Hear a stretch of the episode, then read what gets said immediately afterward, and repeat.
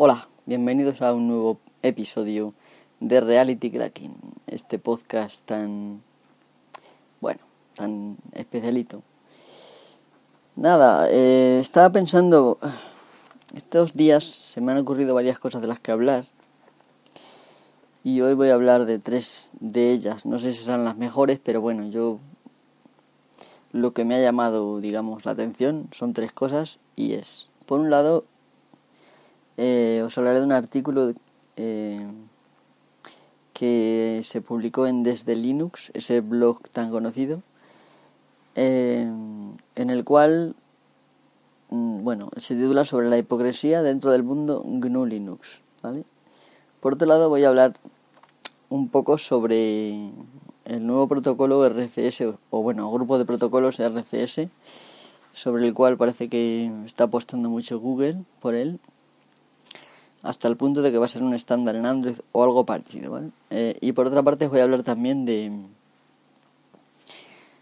algo que escuché en Mixio hace poco, em, en respecto a que hay planes para que para decir adiós a las contraseñas y que baste con eh, digamos medidas mm, biométricas para identificarse vamos a hablar de estas tres cosas y en ese orden creo que va a ser ese orden. Y nada, vamos a empezar con la sintonía del programa.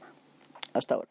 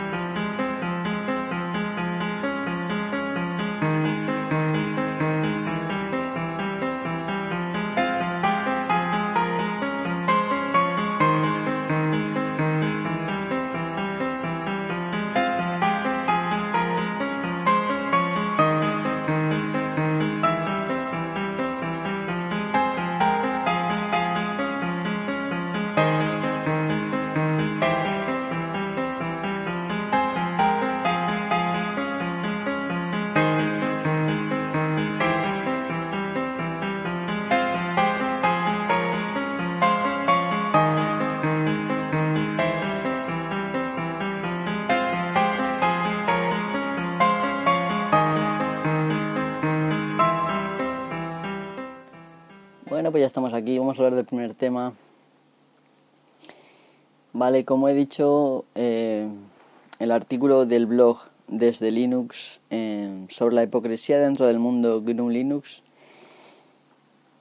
lo leí eh, hace un par de semanas, creo, y la verdad es que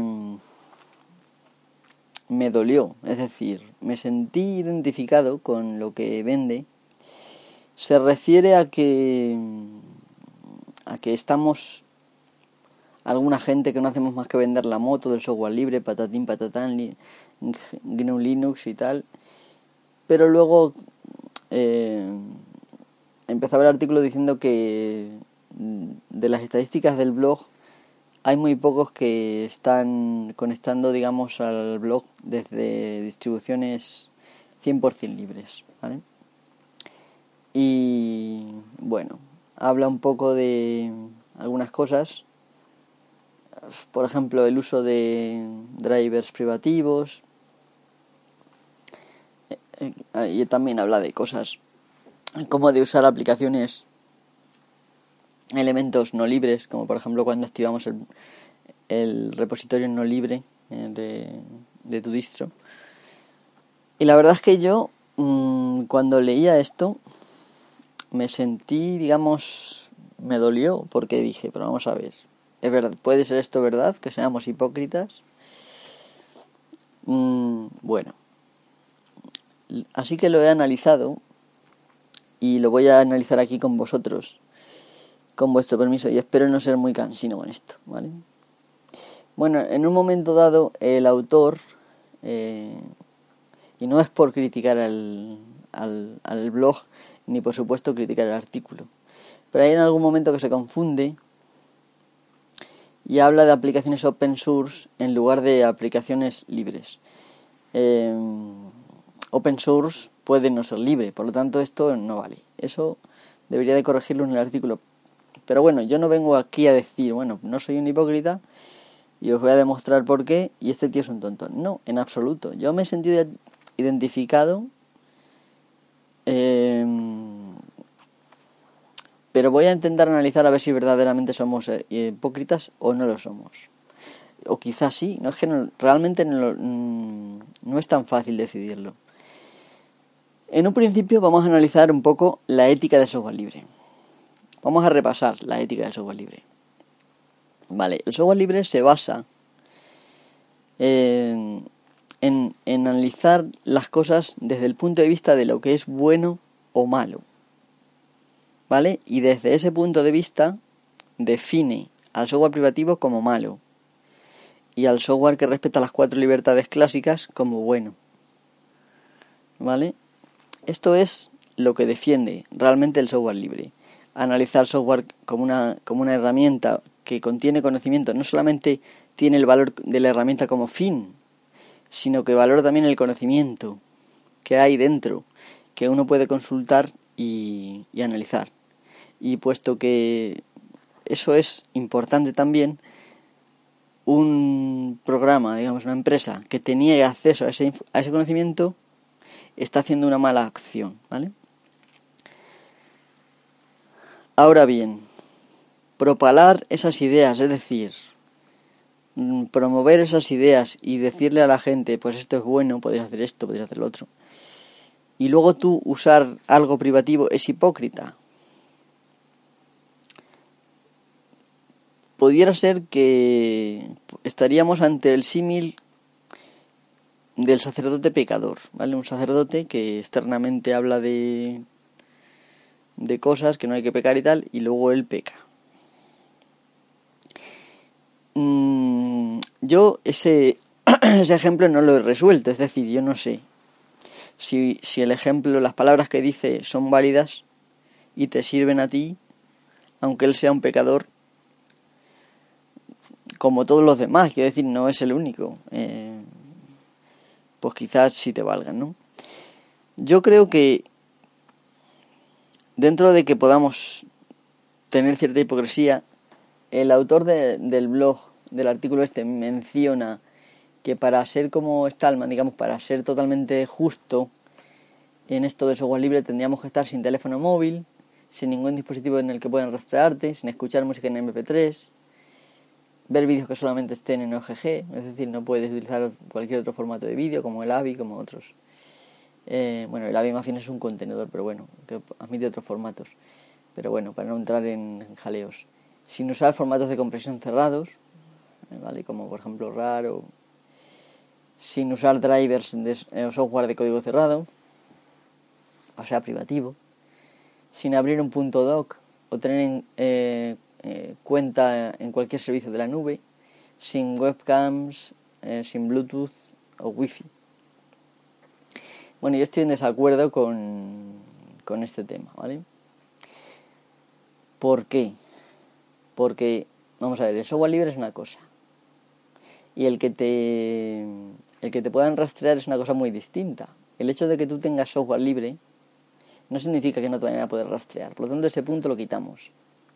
En el móvil, evidentemente no hay que quitarlo porque es un, es un, el móvil tiene software privativo que tienes que aceptar sí o sí. Entonces eso se queda. Lo de, lo de escuchar eh, música en formatos que no sean libres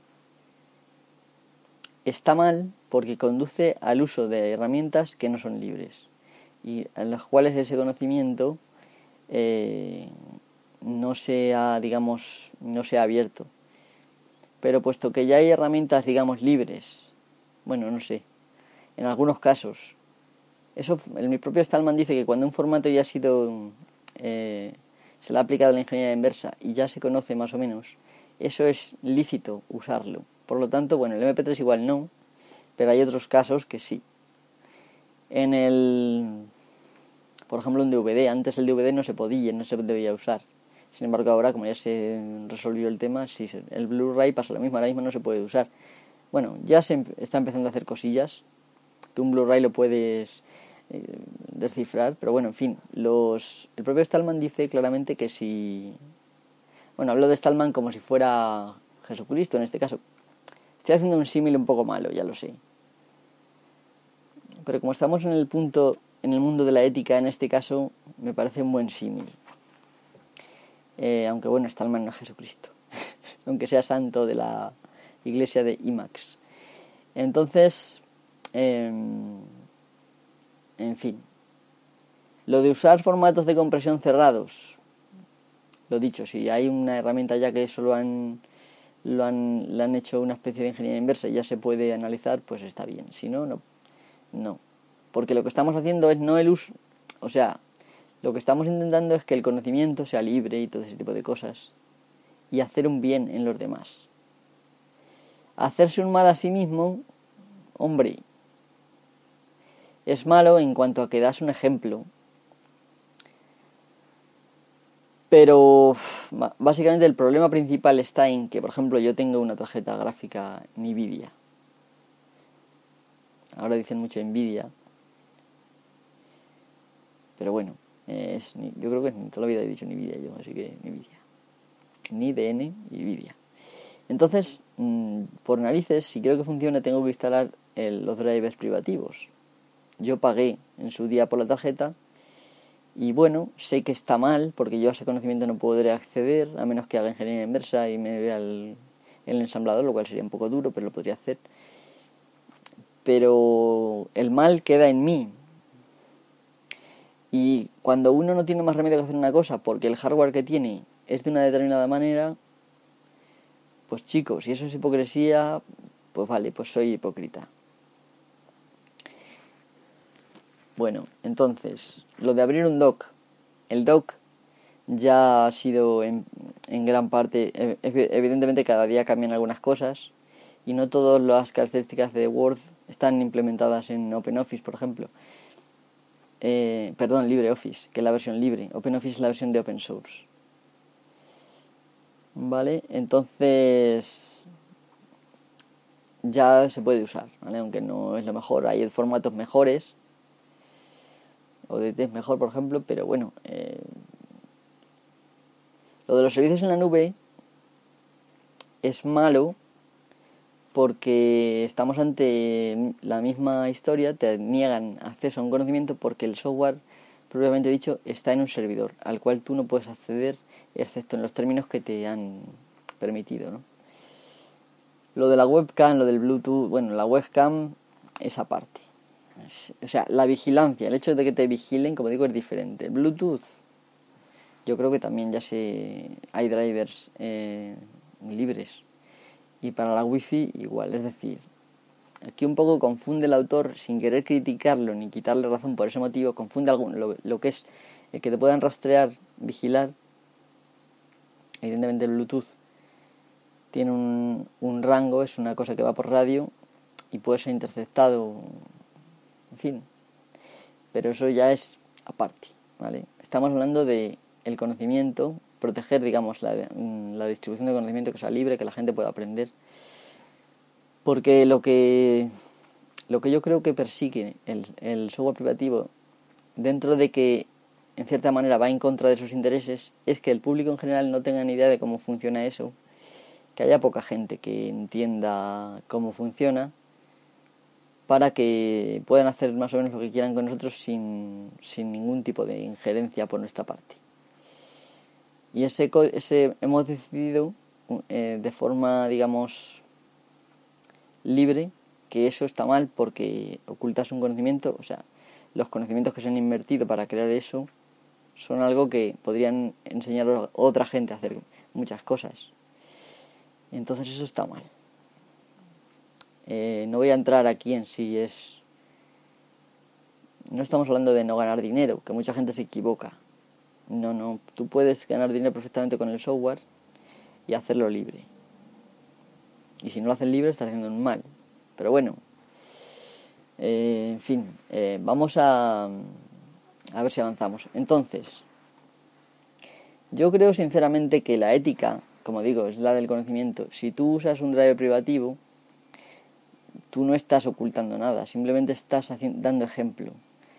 Por lo tanto, bueno, puedes ser en parte hipócrita, lo puedes admitir, pero si tú lo reconoces, no creo que sea hipócrita. Yo, por ejemplo, los cristianos, por ejemplo, seguimos a Jesucristo. Supuestamente, bueno, yo no, no sé dónde me, me considero cristiano porque nací en una región donde existe el cristianismo y esa religión, digamos, no me quiero definir de ninguna manera en temas religiosos, no soy practicante, digamos, no voy a misa. Y no tengo, digamos, unas creencias, es decir, creo en Dios, eso lo puedo afirmar, pero no tengo unas creencias ortodoxas, digamos, en cuanto a, la religión. pienso que el ser humano es religioso por naturaleza, y, pero bueno, que la religión puede ser cualquiera, que no hay problema ninguno en eso. Bueno, en donde vamos a meternos. Yo soy, imaginaros que Jesucristo es Stallman, ¿vale? Y yo no soy Jesucristo, evidentemente. Entonces yo, digamos que soy, aspiro a ser Jesucristo, a ser Stallman, pero no soy Stallman. Entonces, pero aparte, como personas, él ha tomado unas decisiones y nosotros podemos tomar otras. El hecho de yo hacer un programa y hacerlo privativo, eso sería muchísimo peor que el hecho de que yo use un programa privativo. Entonces, desde ese punto de, vista, desde ese punto de vista, el pecado que uno comete al utilizar un driver privativo es, mm, creo que es menor, ¿vale? Si mm, es muchísimo peor comparativamente, por ejemplo, la persona que utiliza Windows y dice, hablando de ética estamos hablando, no de... Y dice, pues mira, es que esto está de puta madre, esta aplicación tal. Y eso, digamos que lo predica, utilizando el símil, y lo difunde. Y la gente, hay más gente que usa eso. Eso es propagar el mal. Propagar el software privativo. ¿Vale? Lo, que, lo cual hace mal yo ya hablando, yéndonos un poco de la, de la ética, digamos, de ese, de ese ejemplo que he puesto, yo voy a ser muy clarito. Yo tengo unas necesidades y las tengo que suplir de alguna manera. Yo prefiero el software libre. ¿Vale? Lo prefiero a otra cosa y si hay algo que me, que me funcione con software libre, lo voy a usar antes que otra cosa. Si resulta de que no hay de software libre y hay de open source, pues voy a preferir el open source al privativo. Y por último, si no tengo más remedio, usaré algo privativo. Y esto es así Igual que, por ejemplo, la justicia divina no se puede comparar con la justicia humana. Quien, digamos que tenemos unas leyes con defectos y en el mundo tenemos un hardware con defectos que, por ejemplo, tiene una BIOS con código, con un firmware que es privativo, por ejemplo. O tenemos otras cosas. Entonces, una tarjeta gráfica con un software que necesita una manera de funcionar que no han desvelado. Entonces, no tienes más remedio que hacer esas cosas y por lo tanto no te puedes plantear. Si hago esto voy a ser hipócrita. No te lo puedes plantear. Simplemente lo necesitas y lo haces. Aspiramos a un futuro en el cual eh, esto sea posible, utilizar eh, un hardware libre y un software libre. Eso sería lo ideal y lo que beneficiaría a todo el mundo. Pero puesto que eso no es posible porque el mundo físico, el hardware, no lo permite todavía, pues tenemos que hacer lo que podamos. A la hora de comprarnos un ordenador nuevo, pues tenemos opción. A veces no tenemos mucha opción porque no conocemos máquinas, mucha gente me refiero, no conoce máquinas que sean totalmente libres. No hay muchas. Entonces, mucha gente se tiene que apañar con lo que sea. Esto, si habéis leído, por ejemplo, el el médico, de Noah Gordon, creo que era, no me acuerdo ahora mismo. El caso es que en esa novela, el protagonista, que es cristiano, se hace pasar por un judío porque quiere ser médico y la única manera es estudiar en una, vamos, en, en, en, este, en Constantinopla, Isfahan creo que se llamaban. Entonces la única manera es estudiar allí y la, los, los, los profesores eran, eran árabes y a, los cristianos no los admitían. Entonces tiene que hacerse pasar por judío. Y la, el ejemplo que os estoy comentando es porque en aquella época, puesto que había se había dado la ¿cómo se llama esto? la diáspora judía, es decir, se habían distribuido, diseminado los judíos por el mundo, había muchos judíos que no practicaban el culto a su Dios correctamente o no mm, no cuidaban bien la pureza ritual eh, o determinadas cosas. Entonces en, la novela, en todo el rato le están, por ejemplo, están orando y se tienen que liar una especie de cuero al, al brazo y ponerse en la cabeza una historia y él no sabe. Entonces le dice, ay, es que claro, hay judíos en muchas partes del mundo y estamos como que no está en todo el mundo bien enterado de todo, ¿no? Esto pasa lo mismo. En este caso andamos por unos caminos eh, complicados, los cuales nos fuerzan a tomar decisiones que no nos gustan. Si por esto somos hipócritas, pues bueno, pues yo lo acepto. Pero yo tengo claro que quiero eh, quiero propalar el bien, quiero diseminar el bien, quiero que la gente vea la ventaja de, del software libre y quiero que la gente, cuanto más gente lo use, mejor. ¿Por qué? Porque la comunidad se expande y en esa comunidad habrá programadores que colaboren y que vayan ayudando. Y ahora mismo, bueno, la comunidad es bastante grande, pero más gente pues ayudaría mejor. Entonces, bueno, este, este punto ya creo que lo he, lo he cerrado.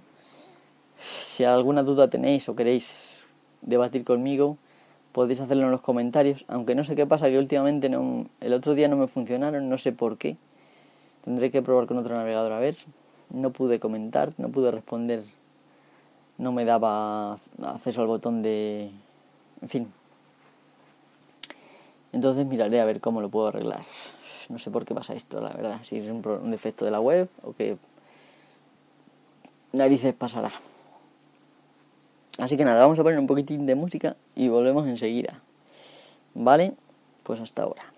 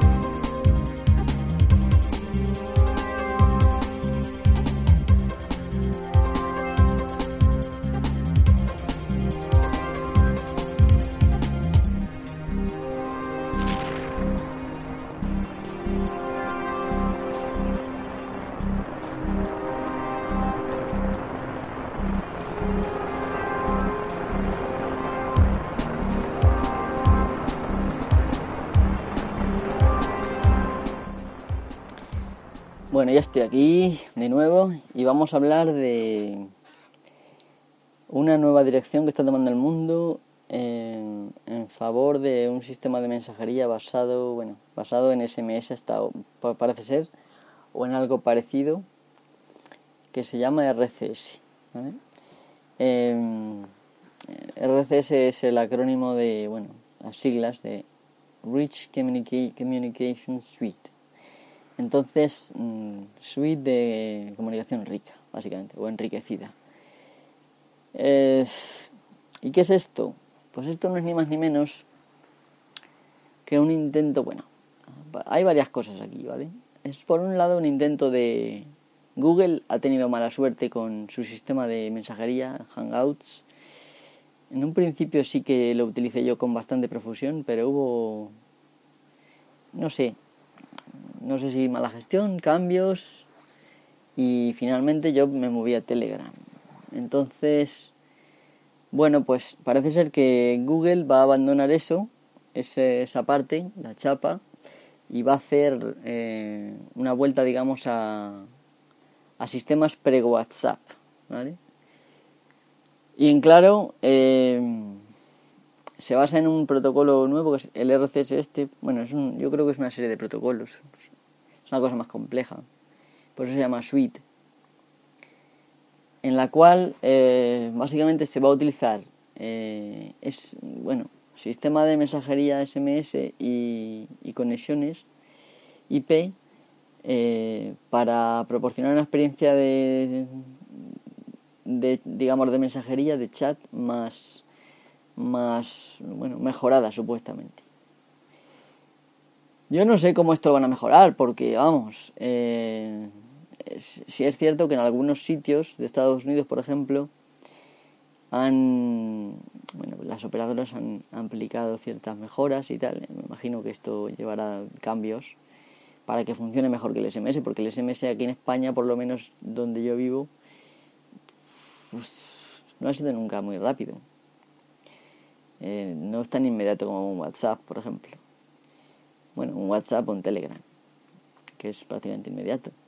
Y otra cosa, eh, digamos que hubo una mejora cuando se creó WhatsApp, hubo una mejora en el cual de que ya no había que pagar los mensajes. Ahora parece ser que las operadoras quieren, mm, digamos, recuperar esto y volver a, a pagar. Parece ser que, que este sistema va a tener, por ejemplo, es un sistema unificado en el cual va a tener mensajería de texto, en ese momento puedes hacer llamada por voz, perdón, por voz, por voz IP y también puedes hacer una conexión de vídeo. Todo esto eh, a través de mensajes va a ir, yo creo que a través de mensajes va a ir todo lo que es el texto y las comunicaciones para ponerse de acuerdo entre dispositivos y tal. Y luego una vez que sea, por ejemplo, por voz IP, pues será, por, será conexión IP y cuando sea vídeo, pues también será conexión IP. En España de momento yo creo que no vamos a... Me parece que están empezando a hacer algo también o algo he oído de que lo van a aplicar ya aquí, porque en principio parece que empezaron solamente en Estados Unidos y no sé dónde más. Y ahora ya parece ser que van a empezar, pero todavía no hay nada eh, determinado, ¿no? Vamos, que no sé yo nada de seguro. Igual por ahí hay mucha gente que sabe más cosas en otros podcasts, podéis buscar eh, RCS a ver si encontráis más información. Desde mi punto de vista, eh, me parece un error. Es decir, desde el punto de vista de una operadora, me parece, le puede parecer fantástico que de repente la gente empiece a gastar más dinerito con mensajes y tal, ¿no? Pero a mí me parece un absurdo y un retroceso de una, de una, una forma de, digamos, de funcionamiento en la cual tú solo pagas por los datos y un mensaje de texto consume muy poquito, muy poquito, muy poquito. Y sin embargo, vas a pasar a un sistema por lo menos cuando no haya otra cosa disponible, van a utilizar una especie de encapsulación eh, del SMS, para los que entendáis un poco como el MIME en el, en el sistema SMTP. Es una cosa que va en una capa más dentro de un SMS en la cual pues ahí van a meter mensajes eh, de texto enriquecidos, en fin, con Eh, bien, pues yo creo que esto deberíamos de tener precauciones porque evidentemente yo no sé aquí en España, por ejemplo, quién va a estar dispuesto a volver a pagar por mensajes. ¿Vosotros estaríais dispuestos? Yo creo que no. Aparte que, según veo, eh, un vistazo, he echado un vistazo a, la especificación y parece ser que en, la voz y en el vídeo sí que han utilizado eh, algún tipo de cifrado. Eh, TLDR pero en, en los mensajes no. Con lo cual, la seguridad de los mensajes se ha comprometido, no sé si adrede o simplemente que no han pensado que sea importante. Yo, sinceramente, por muy bonito que lo ponga en la aplicación de Google, que eso llegará, me imagino, en la siguiente versión o llegará pronto, digamos, a vuestros móviles, eh, yo no me voy a cambiar. Y una vez dicho eso, ya está dicho todo. O sea, ¿vosotros realmente pensáis que la gente se va a mudar de una cosa que son conexiones de por internet a una cosa que funciona eh, sobre un protocolo malísimo que aparte de ser inseguro vamos el protocolo que utilizan el sistema de, transporte que utiliza el SMS es una cosa tremebunda, asquerosa, que es muy fácil de hackear, eh. Y es lo que están usando ahora mismo los bancos para identificarte o incluso para autorizar operaciones, en fin. Bueno, yo veremos veremos lo que pasa, ¿vale? Vamos a pasar al siguiente tema. Y el siguiente tema también es cortito, es decir, no va a ser largo. El siguiente tema, eh, vamos a ello enseguida.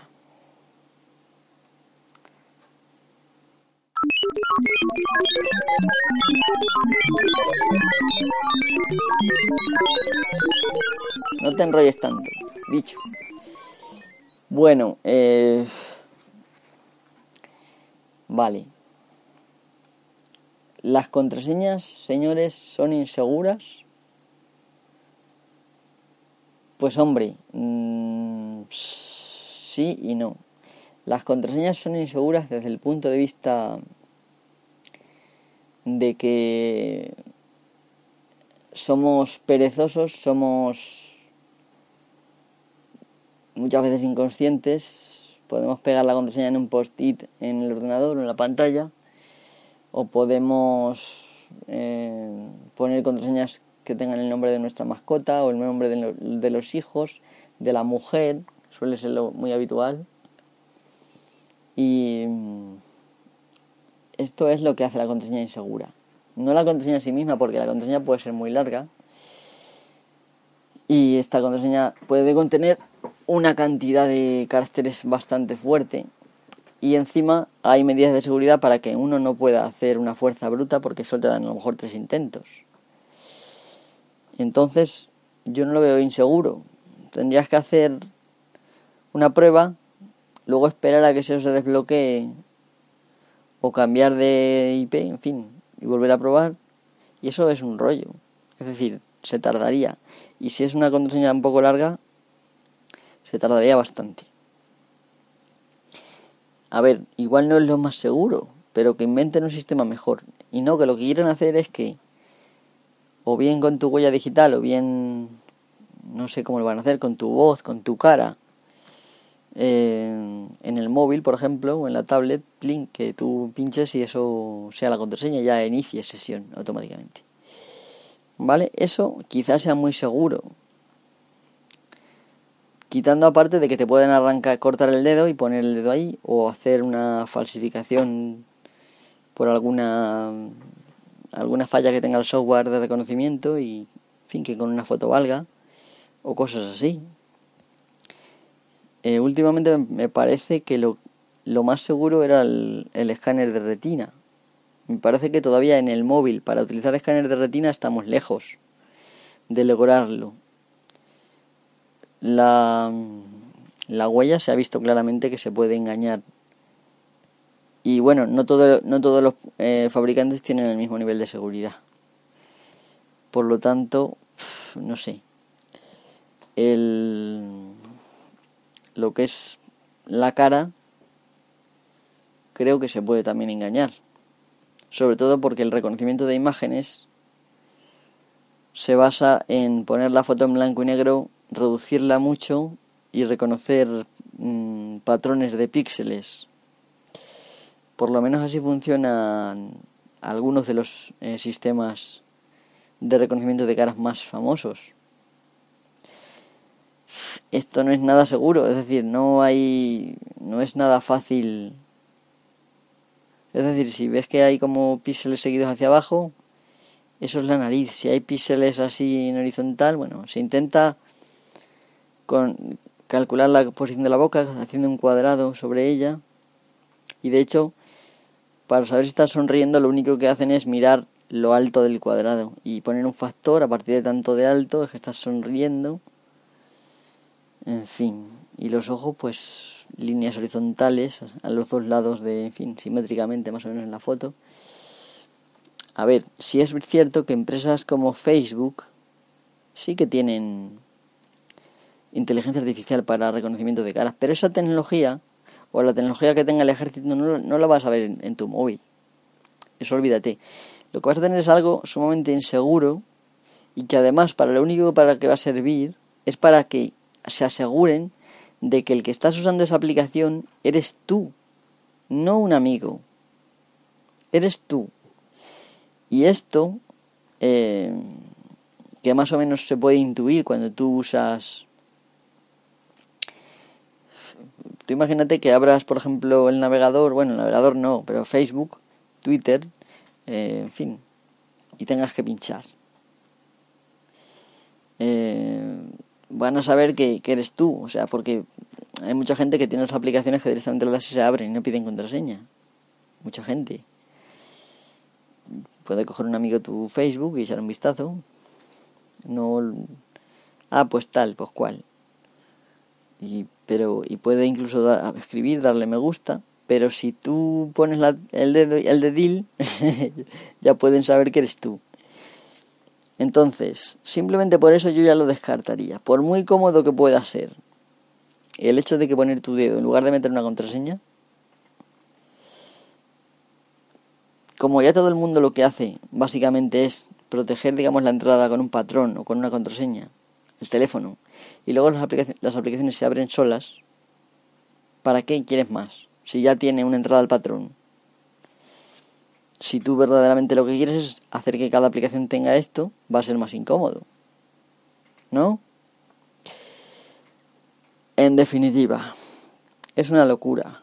Es una locura que, que la gente diga tan alegremente que, bueno, es que las contraseñas son muy seguras Sí, sí, el lector de huellas es súper seguro. Es una cosa, vamos, de última... Total, vamos, una cosa totalmente falible. Y como además es software privativo, no sabemos hasta qué punto es seguro. Por lo tanto, ¿alguno sabe el, el software de, de Apple cómo funciona?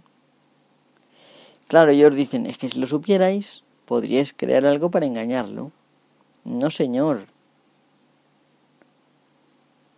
No, señor, porque si nosotros hacemos algo para engañarlo, después vas tú y lo mejoras para que no lo engañen. Eh, en fin, yo creo que está clara la razón, las razones por las cuales quieren hacer esto. Y yo no, yo prefiero mi contraseña. Esto es igual que cuando te piden de repente un día... Ya os conté que Facebook me pidió de repente el teléfono para poder entrar. Me dijeron, tú, ha habido un uso irregular de tu... No, Sí, algo así. Que había un, había un, eh, uso irregular de mi cuenta y si quería entrar tenía que poner mi teléfono móvil. Móvil que yo no les había dado nunca. Y, no te dan ninguna opción de contactar ni nada. Simplemente o entras o no entras. Entonces mm, yo metí el móvil. Luego lo borré después, pero ellos ya saben mi móvil. Únicamente lo que quería Facebook era confirmar que era yo nada más. Y relacionarlo con un perfil que yo tenía hecho de antes. Que lo borré. Bueno, que seguramente que tienen la información ellos. Pues hace un poco después me pasó lo mismo con Twitter. Yo a Twitter jamás en la vida le había dado mi teléfono, ni he utilizado la verificación en dos pasos, ni la pienso usar. Entonces, de repente me piden que meta el móvil. Y yo le... Mm, pero esta vez sí que podía escribirles, porque había una opción. Entonces les escribí un correo electrónico y les dije, señores, yo nunca les he dado mi móvil. Si alguien mete un móvil y es el suyo, y le mandan un mensaje y entra, entonces se ha apoderado de mi cuenta. No, señores, no, yo les di un correo electrónico. Mándenme un mensaje al correo electrónico. No se trataba de que mi cuenta hubiera tenido un uso inapropiado. Que igual el uso inapropiado fue que llevaba días sin utilizar eh, Twitter y de repente publiqué a lo mejor 10 tweets. ¿Eso es un uso inapropiado? Pues no. Te da el venazo de escribir, pin, y escribes. Entonces, mm, al final me mandaron un mensaje diciéndome que, que había sido un error y que, que vale, que podía entrar ya. Y ya pude entrar. Eh, eh, me tomó pues un día o así, pero bueno, pude entrar. Entonces, ¿qué es lo que ocurre aquí? Que probablemente tenían también eh, mi móvil ya Simplemente porque tú accedes a Twitter desde el, desde el navegador de tu o desde una app de, tu dispositivo móvil. Y con eso ya te tienen. Y simplemente quieren confirmar o en fin. Es una vergüenza que este tipo de prácticas sea lo habitual y que la gente encima no se queje a Facebook no hay manera de quejarse como no sea que escribas no sé que te enteres del correo electrónico de Mark Zuckerberg y no te vas a hacer ni caso. Porque Twitter por lo menos tiene su cuenta de Twitter, puedes hablar, pues, más o menos, pero Facebook tú ya puedes denunciar una entrada, lo que quieras, que no siendo que haya más gente o algo, no sé. En resumen, simplemente intento abrir ojos un poco. Bueno, ya que estoy os voy a comentar un poco. No he visto el la farsa, digamos, de de Mark Zuckerberg en el en el Congreso. Bueno, primero estuvo en una comisión y después en el Congreso, creo que es así. Y no lo he visto, he visto solamente un poco. Y bueno, solamente ver como al principio se dedicó durante bastante rato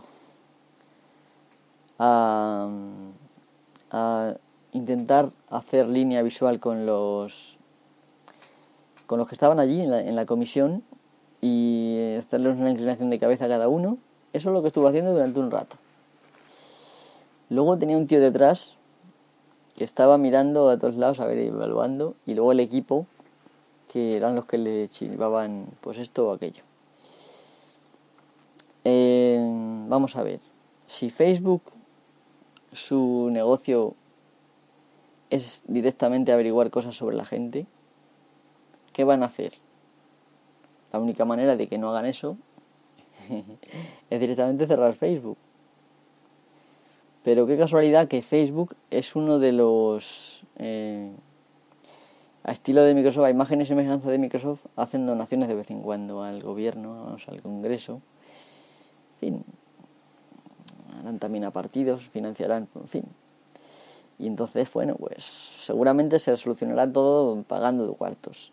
Y a pesar de que, bueno, pues que a veces parecía que las preguntas eran un poquito em, fuertes o eran había cierta acritud en, en los temas, ponía cara de yo que sé qué.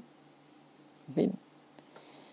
Yo creo que no vamos a cambiar absolutamente nada y si acaso hacen algún tipo de limpieza de imagen a su estilo, sí, poniéndote un comentario, a partir de ahora vamos a tener más cuidado con tus datos, pero vamos a ver, me estás juntando. si tienes un... Ahora mismo estoy eh, en el blog desde Linux, que tiene el típico botoncito aquí de, de Facebook, que en un principio me imagino que esto, eh, no, lo he, no lo he mirado, pero en la mayoría de los casos, este, en este caso solamente es una imagen con un enlace. Entonces no pasa nada en principio.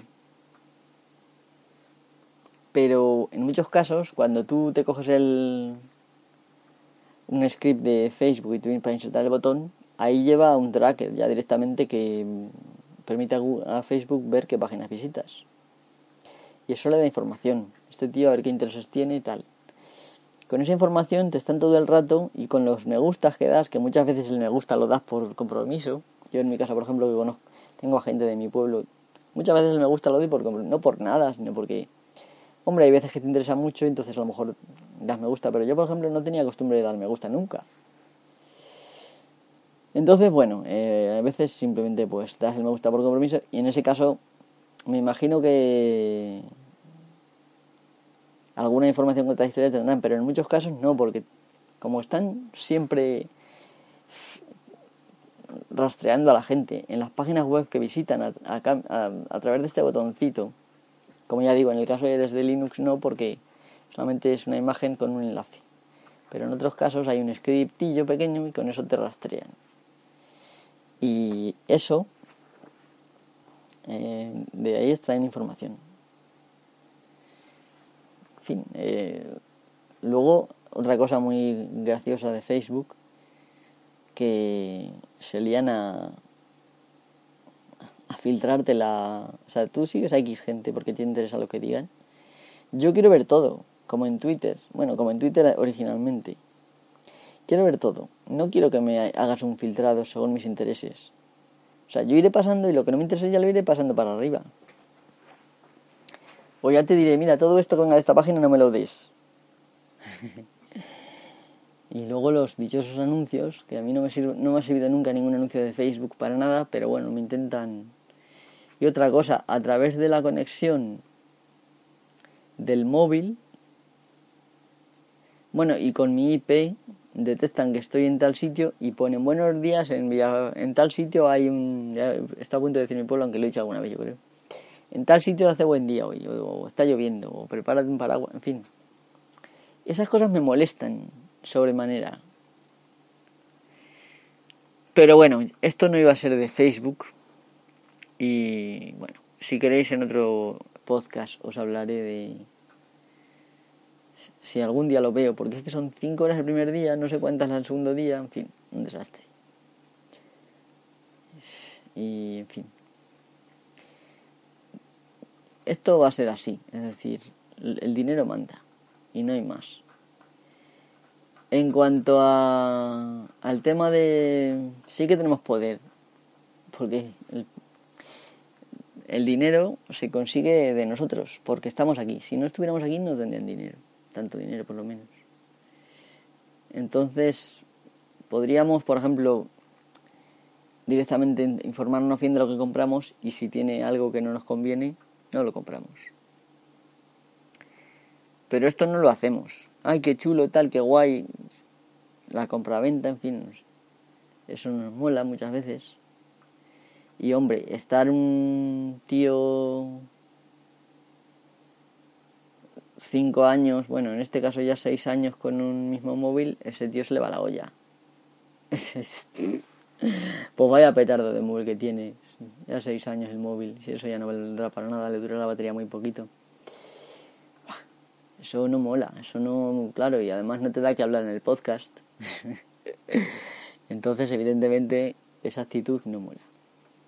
Sin embargo, la Tierra es una cosa finita, y, estamos gastando los recursos en tonterías. Bueno, ya llegamos por los 50 minutos.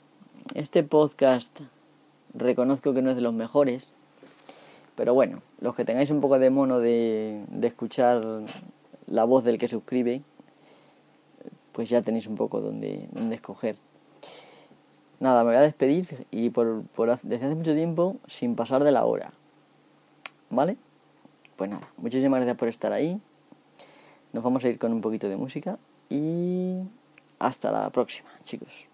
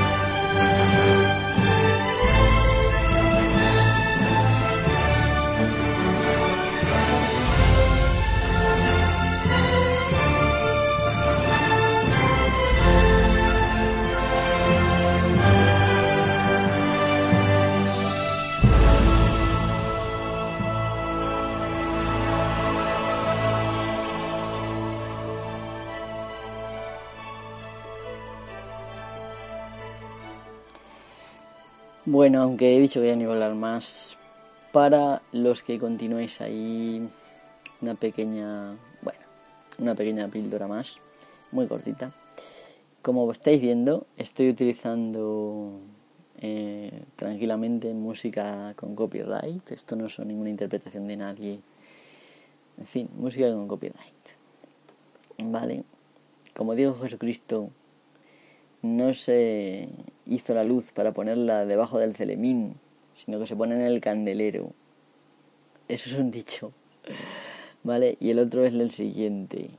Si no podemos describir la realidad, y por describir la realidad me refiero a hablar, escuchar, o sea, entonces es que la realidad no nos pertenece. Y con esto ya me despido de vosotros, ya definitivamente. Hasta el próximo episodio de Reality Cracking. Hasta luego.